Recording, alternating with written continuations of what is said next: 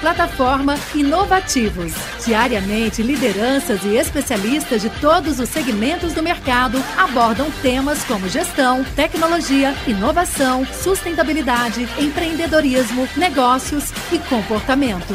Nossa proposta é compartilhar conhecimento com autoridade para você saber as novidades do mercado onde estiver seja por meio do nosso portal, revista digital, newsletter, vídeos, TV, podcast ou pelas nossas redes sociais.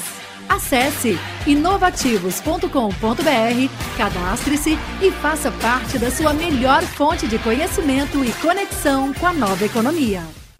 Pessoal, bom dia a todas e a todos, bom dia. É, reunidos aqui com um bando de feras, tá louco? Estamos aqui com, com o Gurgel, né, o Marcos Gurgel, diretor ali de Corporate Ventures and Open Innovation do iFood queridíssimo Shiro, né? O Cleverson Shiro, é, Arashiro, diretor de Cybersecurity e IT da Isaac, falei certo? E o Charles Schweitzer, falei certo? Errei. Saúde, errou. Sa Schweitzer. Schweitzer. Melhorou, melhorou. Schweitzer diretor de inovação do Grupo Carrefour do Brasil. Eu sou Carlos Piazza, eu sou darwinista digital, sou futurista certificado pelo Millennium Project e vamos falar de algumas coisas que eu particularmente gosto demais, que é a disrupção de cadeia, disrupção do topo à base, a disrupção então de um caminho inteirinho. Bom, quando a gente fala sobre tudo isso, a gente tem falado bastante sobre evolução digital, onde a gente começa a ter uma presença digital bastante forte sobre tudo, inclusive sobre comportamento. E o que a gente espera ver é que toda a cadeia de um negócio se volte também é, para as mesmas escalas de demanda do que a gente tem, não só de inovação, mas como também de tudo aquilo que a gente pode fazer para se antecipar às tendências, às urgências e às demandas que a gente tem. Lembrando que o futuro não existe, não há nada no futuro, então não espere que o futuro salve sua vida. É, o futuro não é um lugar na qual você deveria se dirigir, então, claro que tudo isso a gente tem que construir. A duríssimas penas, né, Chiro? O Chiro também olhando assustado, né? Tem que construir a duríssimas penas, né, Charles, para a gente poder dar essa sequência para todos nós. Bom, eu queria deixar livre para vocês, a Cíntia está chegando, ela está presa no trânsito, claro, como nós também já tivemos, mas ela chegando a gente já insere ela com todos nós aqui. Bom, eu deixo disponível para você então é, começar, né? Podemos, Gurgel, você quer começar contando um pouquinho de você, da onde você veio, o que você faz, para onde você vai, por que você existe, qual o seu propósito. Caralho, terapia, brother. Cara, puta que pariu. Boa, Piazza. Gente, prazer. Deixa eu fazer uma pergunta super rápida aqui, é provocação dentro de evento de inovação, né? É, levanta a mão quem, quem costuma ir para evento de inovação, por favor. Tá. Levanta a mão quem gosta desses aparelhinhos aqui. Legal. Pô, depois vamos conversar e entender por quê. Porque eu acredito que 100% das pessoas aqui estão com o seu celular na mão, que é um celular capaz de pegar determinada onda e capaz de você ter um canal. E, e, eu não entendo, principalmente no evento falando bastante de inclusão, falando de ética, falando né, de inovação voltado para a sociedade, a gente, poxa, colocar é, um, um, documento físico para pegar um, um, um, aparelho outro aparelho físico para não me faz tanto sentido, Piazza. A gente está aqui. Você, então, futurista, deveria estar tá dando uma bronca aqui em mim, na gente, falando assim, pô, por que, que vocês não mudam essa porra toda? Mas vamos lá, cara. Eu sou, eu sou, sou carioca. Alguém mais cedo perguntou, eu falei oi, a pessoa já falou, pô, você é carioca, né? Eu falei, sou. É, sou economista, sou engenheiro, sou kitesurfista, sou apaixonado por música e desde os 20 anos de idade eu estudo inovação e criatividade. Fiz meu mestrado nessa área, trabalhei tanto no mercado financeiro quanto em venture capital e depois de alguns anos eu resolvi empreender e na hora que eu resolvi empreender eu fui para dentro do iFood para tocar os jet skis, que são exatamente os projetos de inovação do iFood. Então hoje eu sou responsável pela área de corporate ventures dentro da companhia, pelos processos de inovação aberta e pelos processos de inovação uh, fechada, que são os projetos internos de inovação do, do iFood.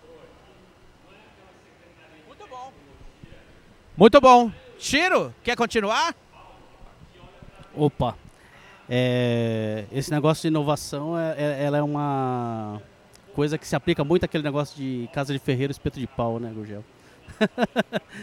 Bom, eu, eu, sou o Shiro, É, eu né, falo assim, qual que é o motivo da existência e o motivo até de, de, da, da minha surpresa ali que o futuro não existe, mas a gente se apega demais a ele, né, Piazza? É, eu, eu, sou casado, né, já tenho uma filha de, de 12, esse ano fiz bodas de, de prata, né, não parece, mas já faz um, um, tempo grande. Estou atuando, é, atuando como diretor de Security IT ali no, no Isaac. O Isaac faz parte do grupo Arco Educação. Né? Todo o nosso ecossistema é voltado justamente para fornecer soluções para alunos, professores e escolas. Né? O Isaac é a parte fintech do grupo. Então a gente está ali para apoiar as escolas né, em, é, em, atuar e lidar com as dificuldades é, financeiras do dia a dia. Né?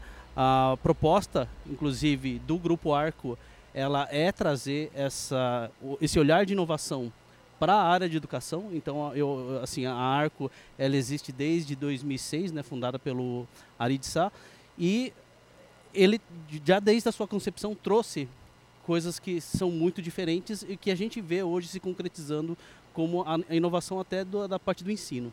Né? Então, a gente está aqui justamente para representar o grupo e falar sobre isso.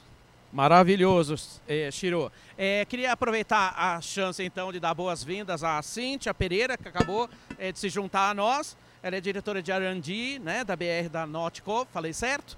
É, seja bem-vinda, tá? Eu sei que você passou um perrengue danado aí no trânsito, né? Bom, quem nunca, né? Bom, São Paulo vai passar perrengue no trânsito, né? Charles, segue com a gente. Bom, eu sou sagitariano, marido pleno, pai júnior, é, ou cofundador de três startups, Júlia, Gabriela e Guilhermo. É, eu já fiz triatlon durante muito tempo na minha vida, levava isso muito a sério, principalmente antes das minhas startups. Fiz dois Ironmans e três maratonas.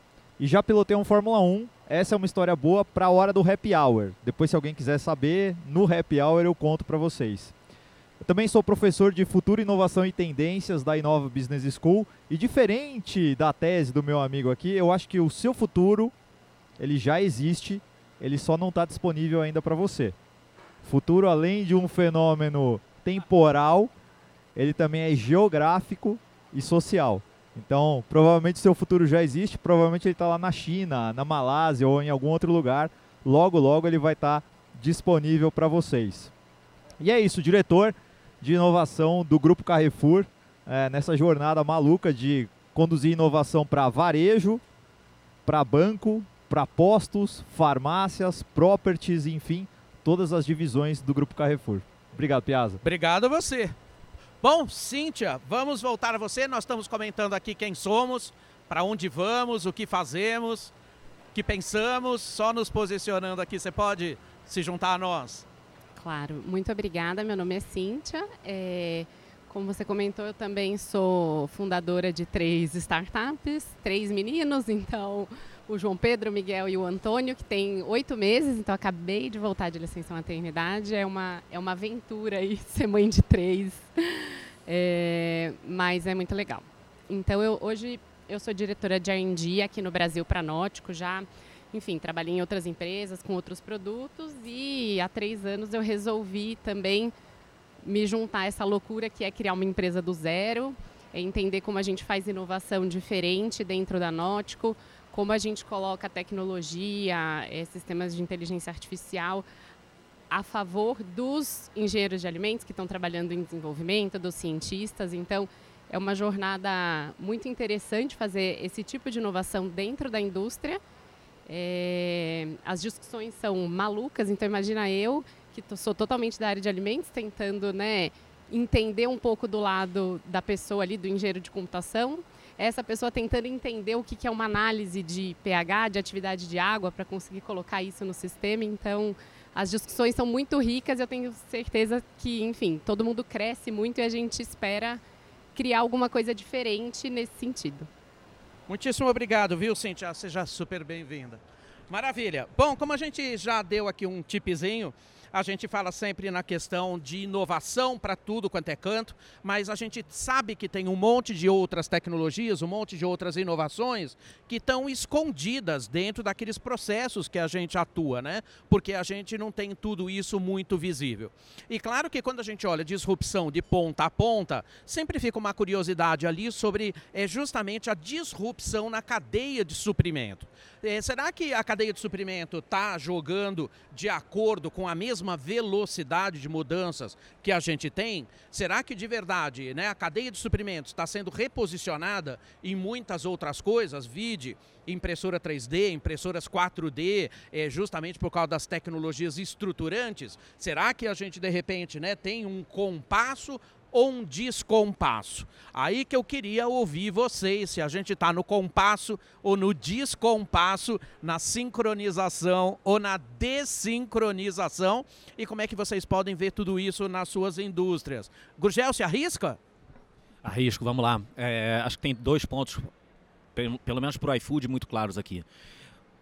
Hoje, mais ou menos 90% dos, do, dos processos de inovação são voltados para business próprios. O que, que eu quero dizer com isso? Ele não está atacando a cadeia produtiva como um todo.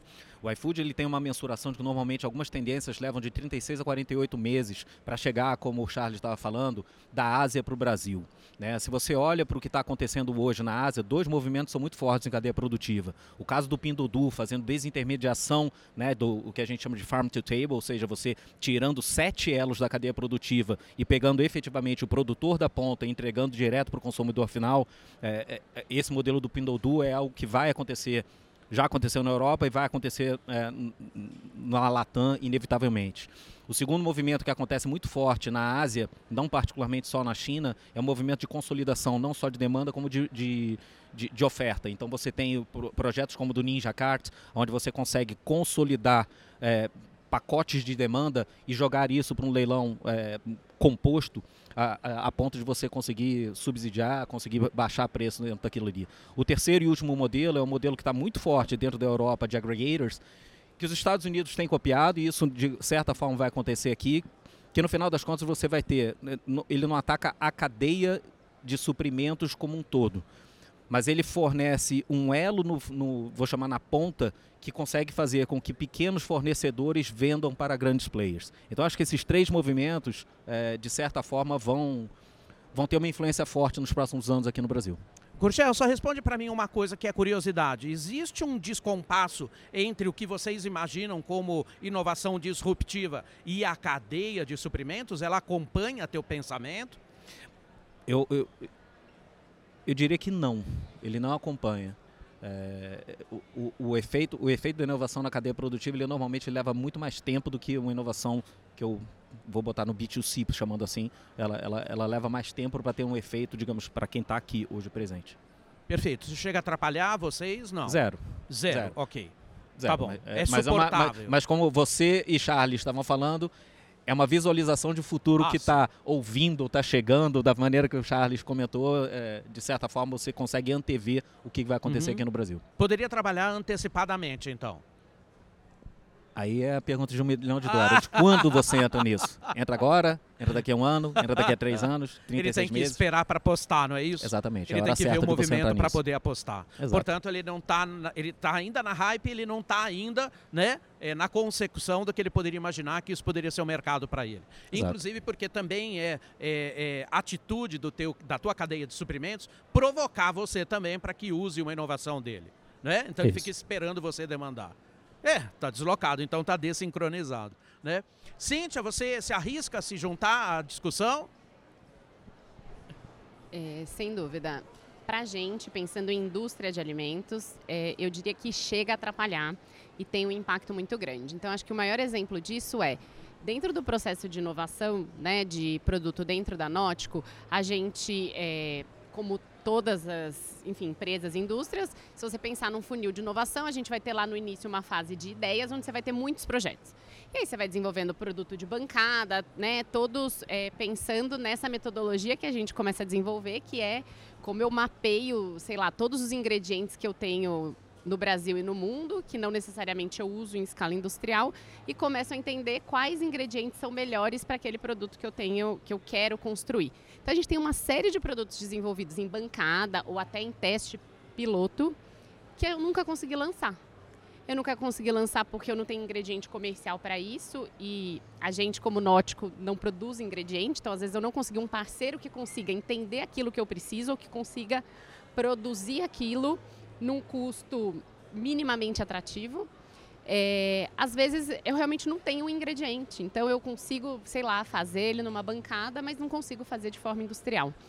Muitas vezes eu não tenho, às vezes, o equipamento para fazer aquilo. Então, às vezes a gente olha um produto, sei lá, no supermercado que alguém tentou lançar, o produto não está legal, a gente sabe, porque a gente já fez lá na cozinha, no laboratório, que eu preciso de um equipamento que eu não tenho escala industrial. Ninguém tem.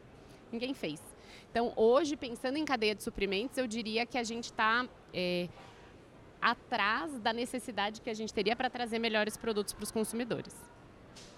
Então existe uma desincronização, um descompasso muito grande ainda. Muito né? grande. Muito e grande. principalmente no teu setor, né, Cíntia? Porque o setor de alimentos está sendo sacudido no mundo inteiro pós o relatório da ONU, né? Onde se coloca que a agricultura, de uma maneira muito geral, quem trabalha com alimentos hoje, tem que produzir nos próximos 40 anos tudo o que se fez nos últimos 8 mil anos. E isso certamente indica um caminho inexorável de muita tecnologia quando se fala em produção de alimentos, não é? Sem dúvida. E aí acho que o paradoxo que a gente tenta entender né, como sociedade é que ao mesmo tempo que a gente precisa de muita tecnologia para isso, a gente sabe que tem muitas tendências do lado de naturalidade ou, como você comentou, de from farm to table. Então, como que eu consigo aplicar tecnologia para trazer isso que o consumidor espera é, que talvez seja um alimento que eu produzia, não sei, há 100 anos atrás, né? Ou da forma como eu produzia, ou tão natural quanto que eu poderia produzir lá atrás. Por isso que a gente está vendo chegar coisas que a gente até estranha, né? É, principalmente fazendas verticais de asteroides, né? É, tem inclusive já iniciativa na Finlândia que, de uma empresa que faz comida de gás de efeito estufa. Ele trabalha com bioreatores para converter carbono inorgânico em carbono orgânico e converte isso em proteína. Será que o futuro foi muito além, Cíntia, e a gente não consegue nem entender direito isso que eu acabei de falar, porque é esquisito pra caramba? Sem dúvida é muito esquisito. Acho que eu fiquei assim surpresa também de escutar, como acho que a maioria das Isso. pessoas. Então, é, é, realmente como a gente consegue integrar essa tecnologia, né? Então, é, ao mesmo tempo que eu quero uma proteína ou um vegetal o mais natural possível, eu estou falando de produzir proteína é, em bioreatores carne cultivada. Então, assim, são tendências, acho que o que a gente tenta imaginar é como que a gente pode integrar essas tendências para o futuro. Que ao mesmo tempo que o consumidor, né, ou enfim, que a tecnologia precisa avançar, é, ela gera um pouco de medo também, né? O que, que é uma carne cultivada? Eu posso comer uma carne de laboratório? Como é que isso é melhor do que a carne normal, por exemplo? Então, acho que essas são perguntas que a gente vai precisar olhar e que a gente não vai ter essas respostas agora. Sem dúvida, aquilo que um pouquinho o Charles colocava, que também o futuro é uma questão cultural, né? As pessoas olham para uma carne in vitro e acham que elas têm gosto de corrimão de escada de rodoviária, né? Claro, fronteira, fronteira cultural total, porque não, não tem gosto disso, né? E quando a gente fala também é, de que também a gente está vendo movimento de disrupção em outras cadeias que vão empurrar os produtores para um outro segmento, Cíntia, a Universidade de Colômbia agora recentemente quebrou as duas últimas fronteiras do que a gente teria para comida impressa. Lasers vermelhos, amarelos, uma faixa muito específica, cozinham o alimento enquanto ele está sendo impresso e os lasers azuis podem contribuir para gratinar o alimento para você, deixando muito mais com cara de comida da avó, né? Então, claro que a gente tem que ver porque não dá na agricultura comum a gente ver esse nível de produção de alimentos que a gente precisa. Para lembrar que a JBS foi a primeira empresa brasileira a assinar contrato de carne in vitro, né, do que a gente tem lá da Aleph, né, a super fazenda é, que está em Israel que faz carne in vitro. Gente, tudo isso é de verdade, já nem é futuro, né, Charles? Quer continuar daqui, Charles? Posso, posso continuar é, pegando até o teu gancho do descompasso para falar que acho que hoje existe um déficit técnico na cadeia de distribuição, né? Eu sou do Carrefour, vou falar de distribuição. E aí eu vou pegar a dinâmica que o Gurgel fez sobre o fone de ouvido para perguntar para vocês quem aqui nesse auditório tem CEP Levanta a mão, por favor. A casa de vocês tem CEP? Tem? Todo mundo? Beleza. 14 milhões de brasileiros não têm CEP. 14 milhões de brasileiros constitui hoje talvez o que seria o quarto maior estado do país. Estou falando de um estado maior do que Salvador. E essa população é a população das favelas. Então, quando eu olho a cadeia de distribuição, onde está o descompasso e onde está a inovação, talvez que a gente está perseguindo, é a logística first mile. Porque todo mundo aqui, quando vai fazer uma compra num e-commerce ou quando vai fazer um cadastro no iFood, precisa informar o CEP da sua residência. Quem mora na favela hoje não pode fazer isso. A gente tem um programa de aceleração de afroempreendedorismo digital e a gente está acelerando várias startups que estão resolvendo este problema. É a logística first mile. Você chega com o produto até a porta da comunidade e da porta da comunidade quem faz essa distribuição são essas startups.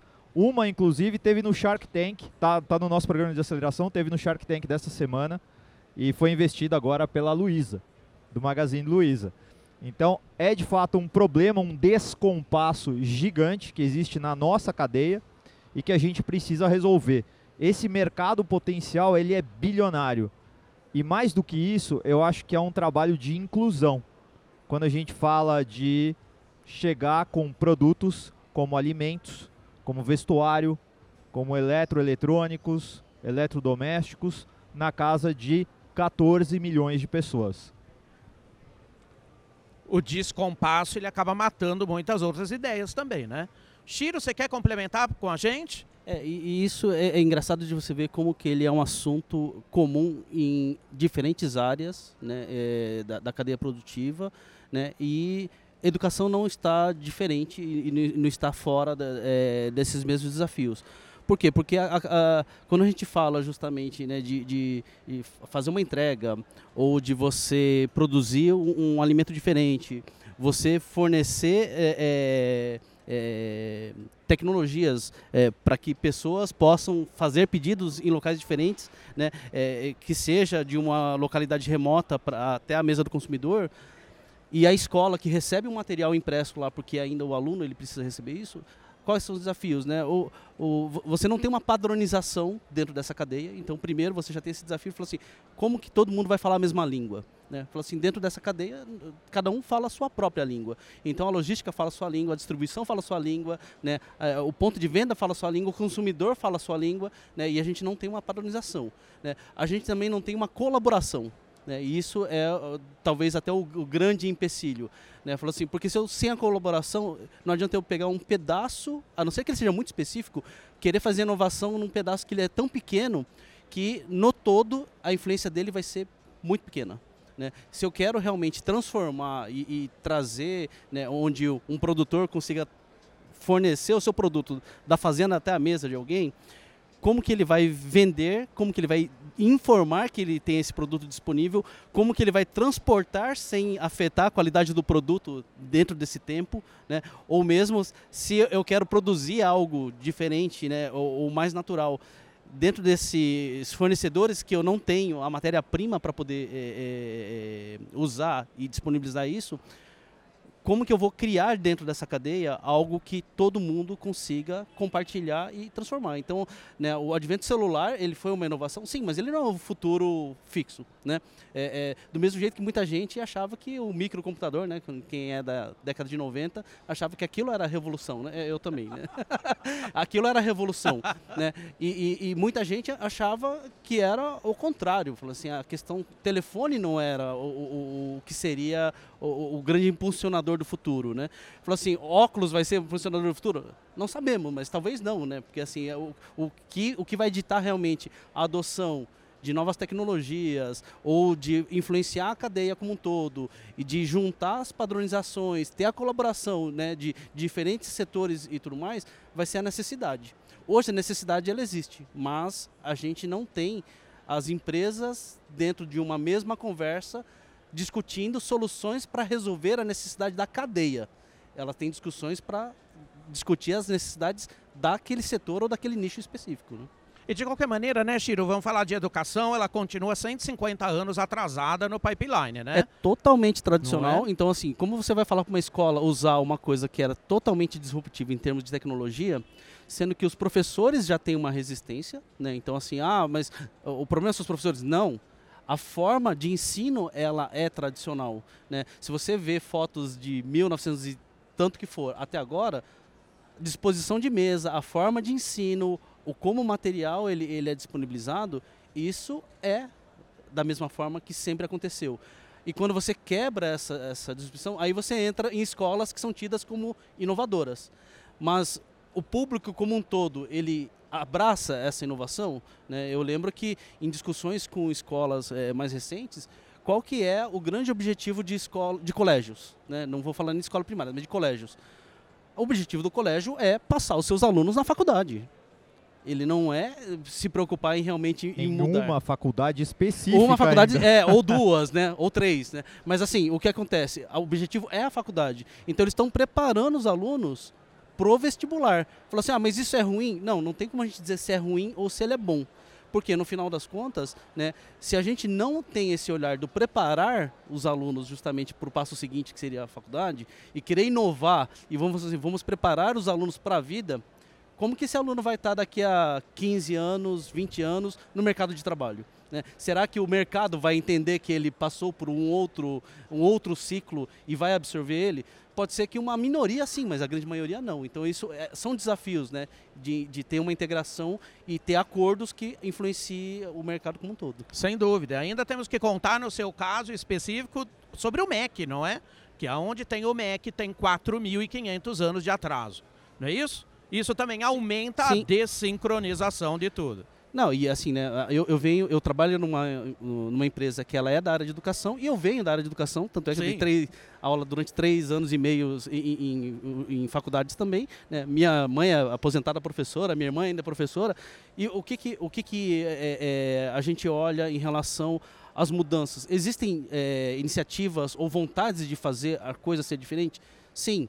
Só que se você pega as, as uh, uh, hoje, né, o, o, que o MEC propõe atual né, em ter eh, matérias optativas, eu pergunto para minha irmã, falo assim, olha, qual que é a adesão dentro dessas matérias optativas? Gente, ela, ela, tem aulas que ela tem três alunos na sala de aula. Então ela fala assim, olha, a adesão ela é quase zero, então existe uma cortina de fumaça que hoje ele, ele impede você de enxergar que as matérias que eram obrigatórias Agora, com as optativas, os alunos simplesmente não estão indo para a escola. Então, assim, o que, que a gente está fazendo? Que a gente está desmotivando o aluno a querer aprender. Né? Isso também tem a ver com tecnologia, claro. inovação, né? uma visão de futuro e como que ele está inserido dentro disso no mundo. Né?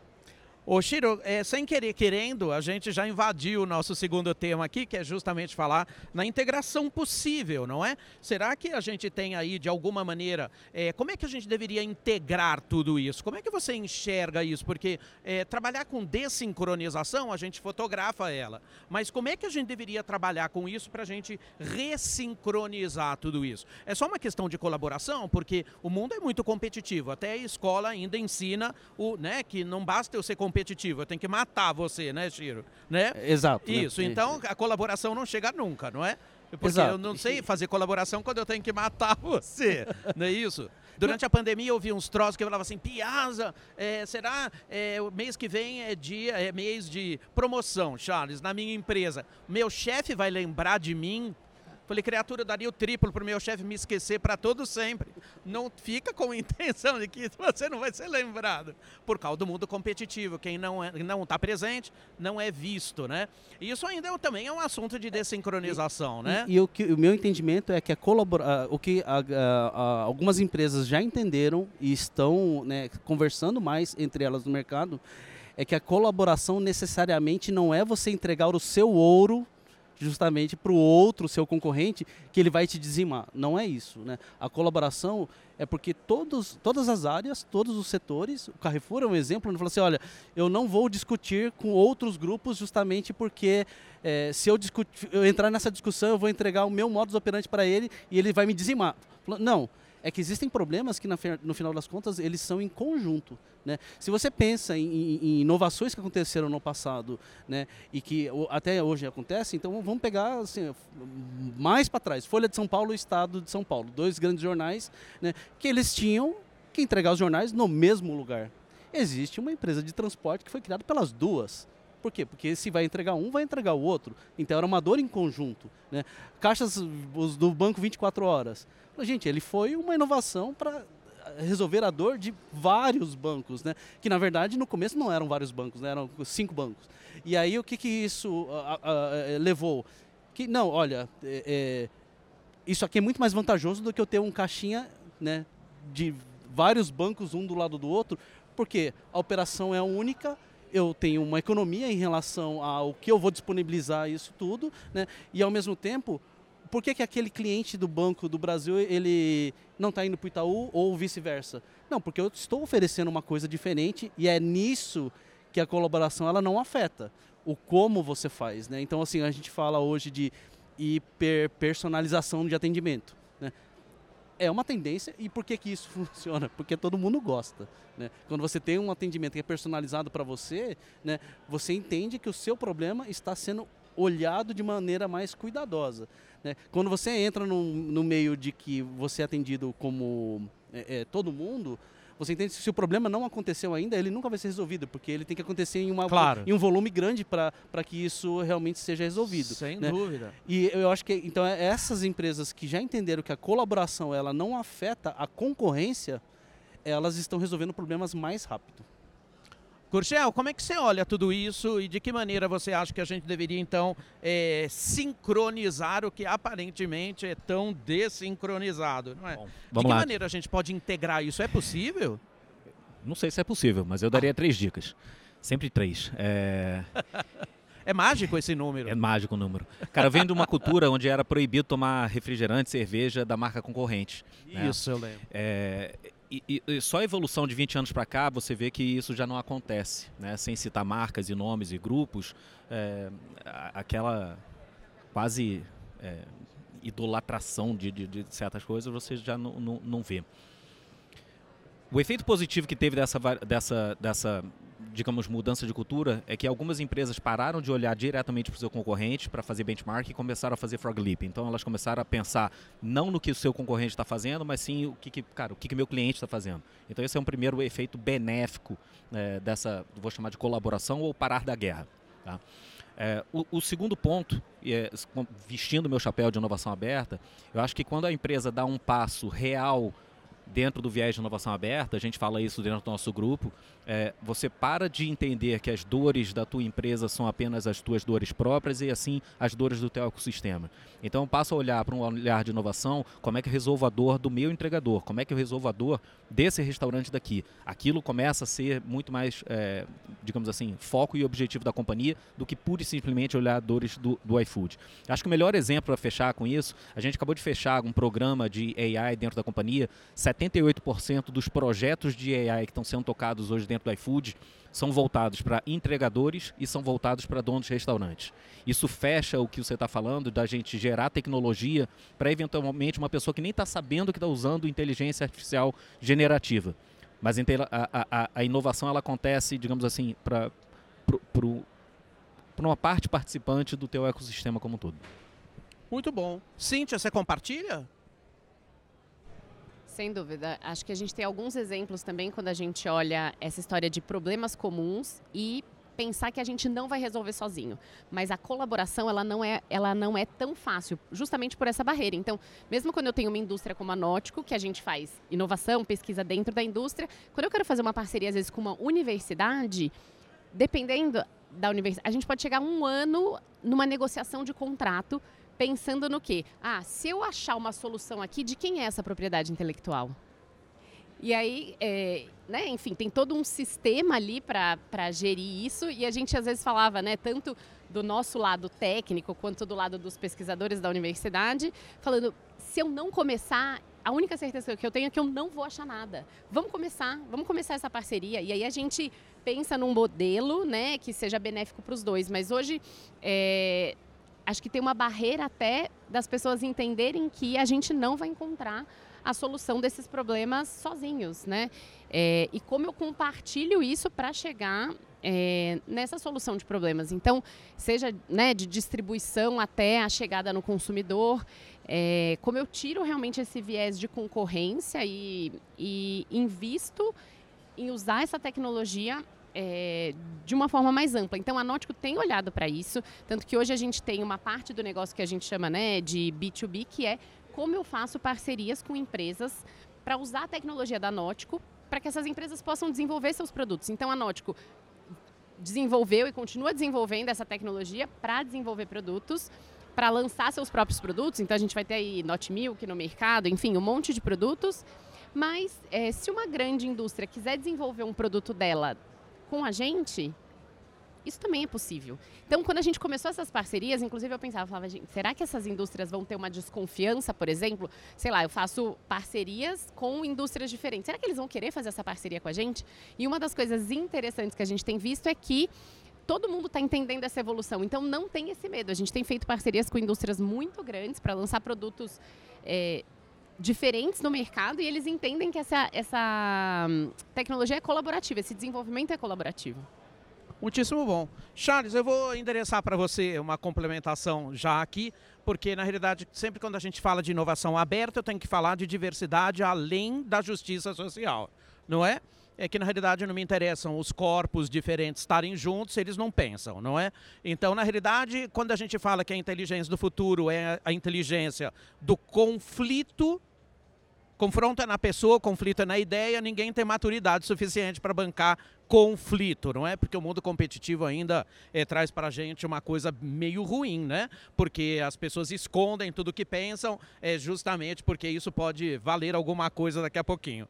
É, falando de ressincronização, olhando a questão da inovação aberta, olhando o mundo da hipercolaboração e da, da forma com que a gente olha diversidade além da justiça social, é, que outro ponto você agregaria aqui para a gente poder tentar é, sincronizar de alguma maneira que seja bom para todo mundo, não só para um ou dois? Bom, acho que o primeiro ponto é que se a colaboração ela é talvez a utopia que a gente está buscando, talvez a gente encontre um caminho do meio aí que seria a coopetição. Então a gente coopera com os nossos concorrentes. E aí é, é difícil talvez eu olhar para o Gurgel aqui e olhá-lo como um concorrente, porque hoje a gente já coopete muito bem a gente tem uma promessa né, de estar tá muito próximo do lar do brasileiro para ele poder fazer a compra de comida. E acho que a gente só consegue entregar essa promessa hoje graças também ao iFood. O iFood tem a nossa loja dentro do marketplace deles e eles conseguem também nos ajudar a entregar essa promessa.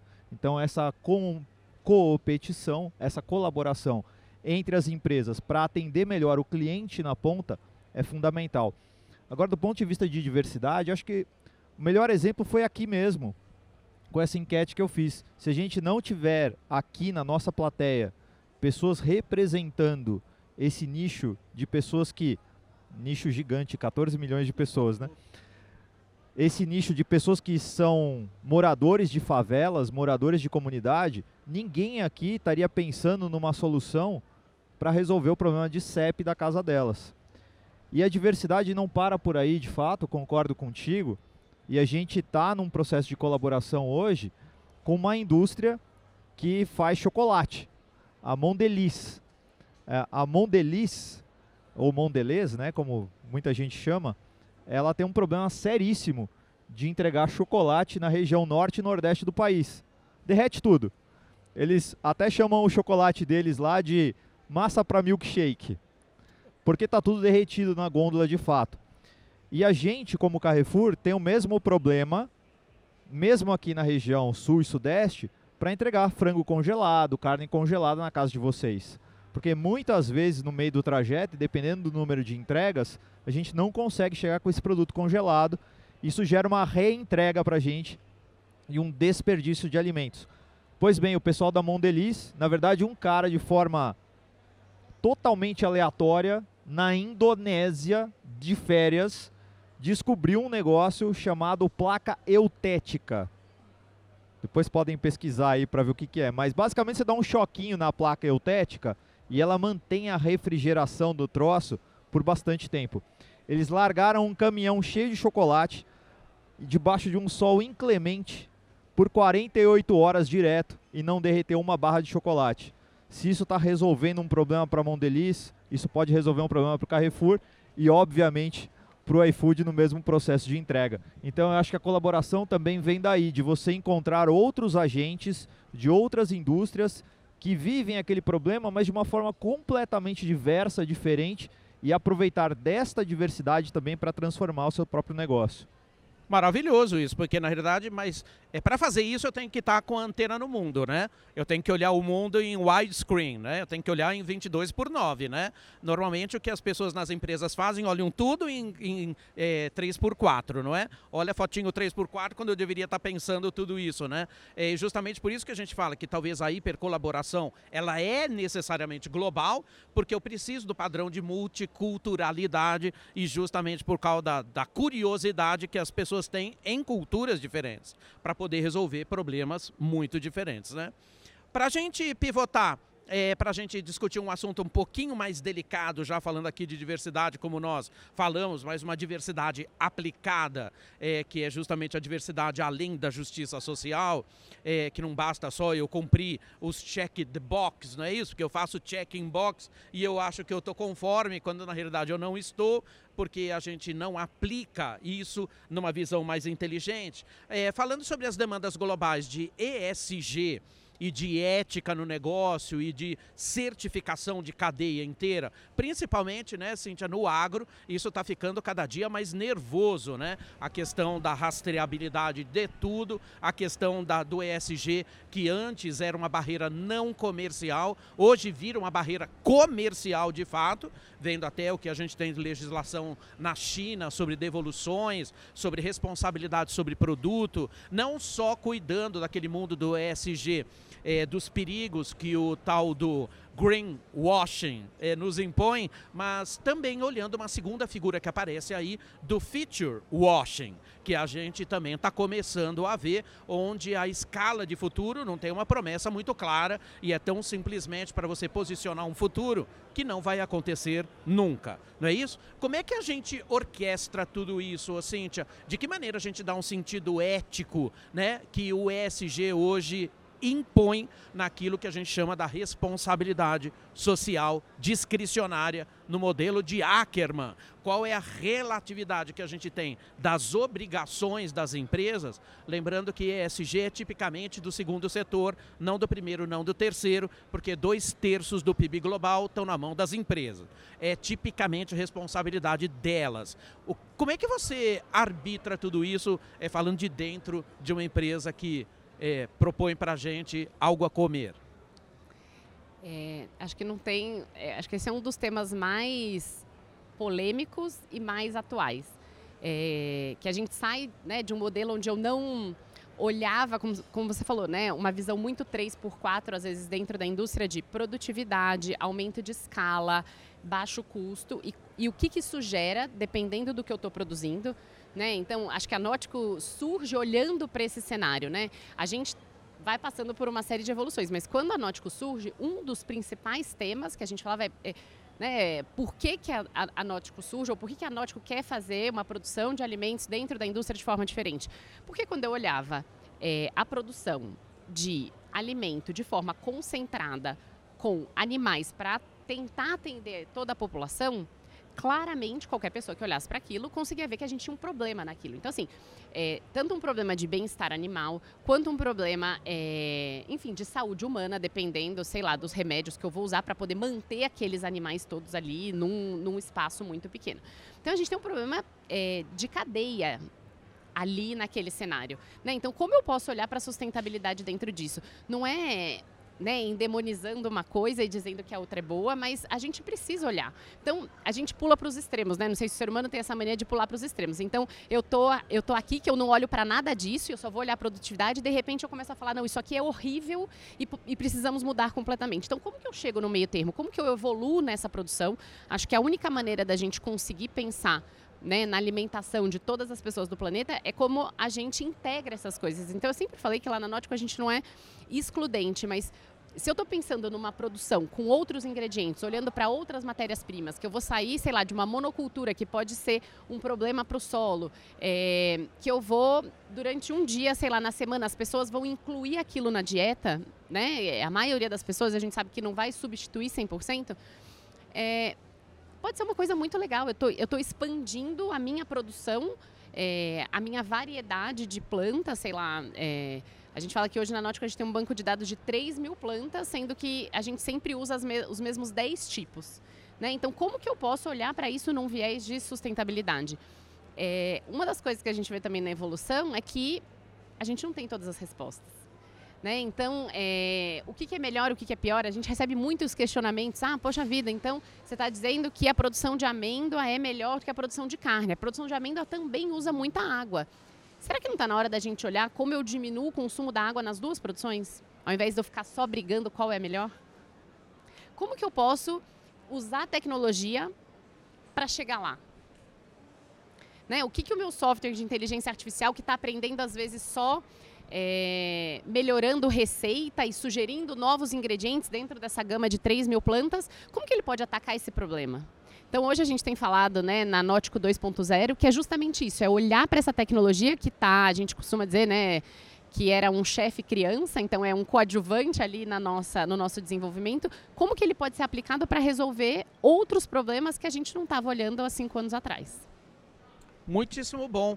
É, Gurgel, você quer nos complementar isso, sobre a visão é, do iFood, de que maneira a gente equilibra? Cara, é, vou dar só dois exemplos de projetos que estão dentro da minha área. Um se chama Xepa, né, a analogia ali, da, pelo menos no Rio, a gente falava Xepa no final da feira, que a gente botou inteligência artificial para fazer preço dinâmico, muito parecido com o Uber faz, é, principalmente para padarias e locais que fazem produção diária de determinados alimentos que tem um prazo de validade muito curto e aí você consegue no final do dia ou quando estiver chegando o prazo de validade daquela salada, daquele bolo, do, do, enfim, do que for produzido ali, você consegue botar um preço dinâmico e colocar ali é, uma enfim, uma tentativa de, de, reduzir o desperdício do próprio restaurante, porque no final das contas ele jogaria aquilo fora, é melhor que ele venda a um preço barato. Isso é o exemplo número um. O exemplo número dois é a gente tentando efetivamente, como iFood, mudar 100% da frota para uh, veículos, é, vamos chamar veículos leves. E aí quando a gente chama isso, está envolvendo bicicletas elétricas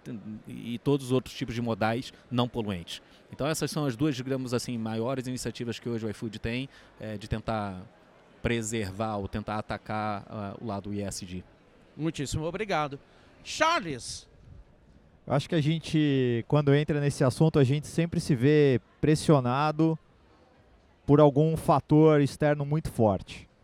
Ah, assim como a humanidade já dependeu de óleo de baleia para fazer iluminação pública, e aí depois veio o petróleo salvar a gente, polêmico isso. É, eu acho que hoje, quando a gente tem grandes iniciativas de SG, elas são movidas também por pressões externas assim. A Europa está vivendo isso muito fortemente com uma dependência extrema de energia da Rússia, em guerra agora com a Ucrânia.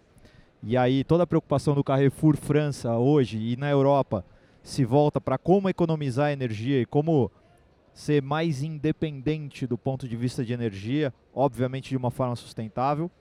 Mas aqui no Brasil a gente tem um caso emblemático, inclusive talvez o maior caso de uso de blockchain na ponta. Só que aconteceu também por um motivador externo. E aí eu não quero fazer juízo de valor do ponto de vista de política aqui, mas aconteceu com uma crise no governo Michel Temer. É, a operação da Polícia Federal ficou conhecida como a carne é fraca.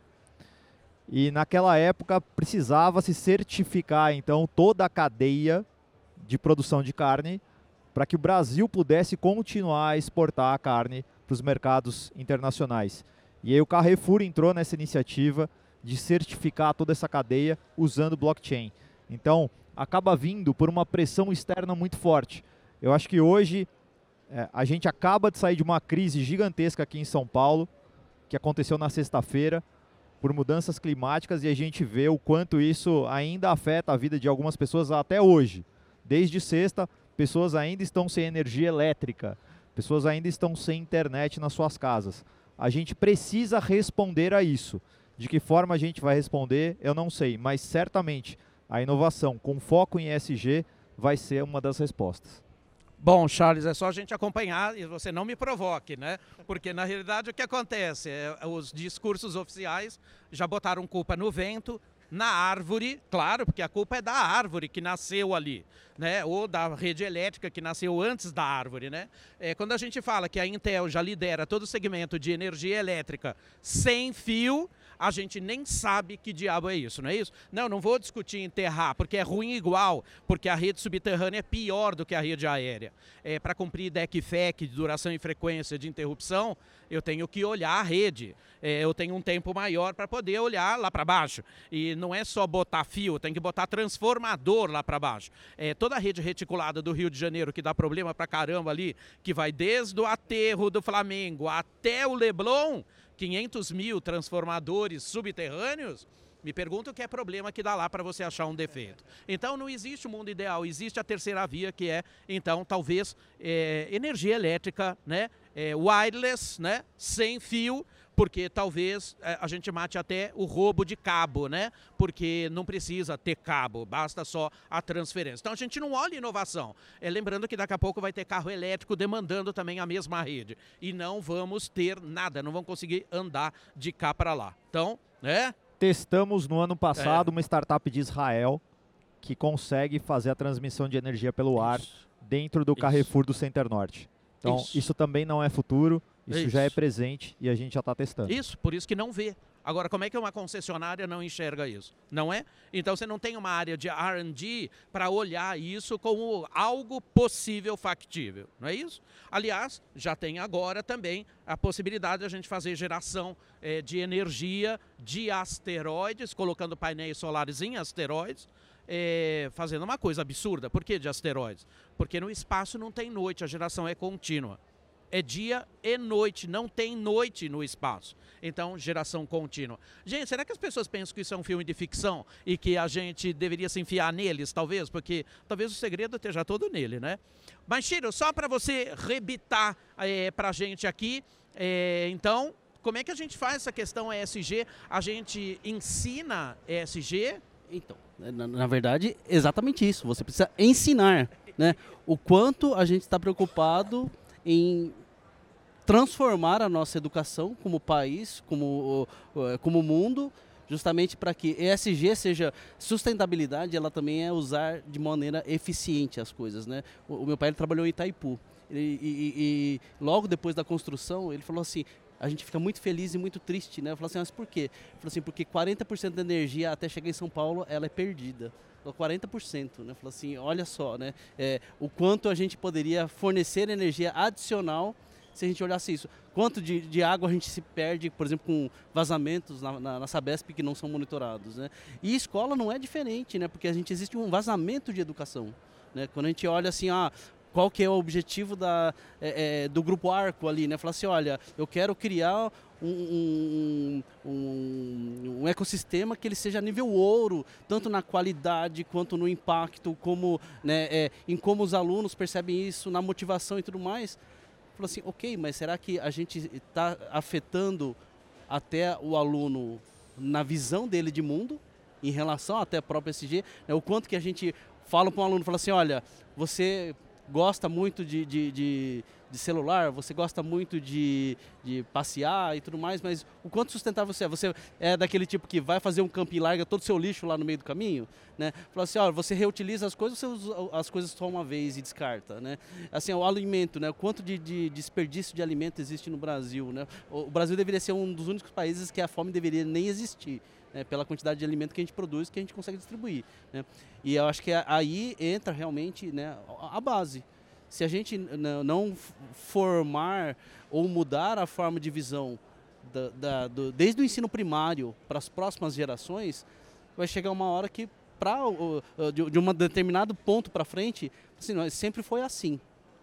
Então, assim, é, né, aí começa aquelas coisas que o futuro, no final das contas, ele vai ser igual que está agora. E não é, né? Ele falou assim, o quanto a gente vai mudar a nossa realidade quando a gente vai falar justamente que daqui a pouco a gente tem a computação quântica realmente chegando né, é, é, é em soluções que são né, é, que afetam as pessoas né, no, na, na, ponta, né, juntamente com inteligência artificial. Eu que sou de segurança da informação, né, fico aterrorizado porque assim, com a computação quântica acabou a chave de criptografia. Né? Falou assim, o que, que vai ser inventado justamente para a gente se manter seguro, né?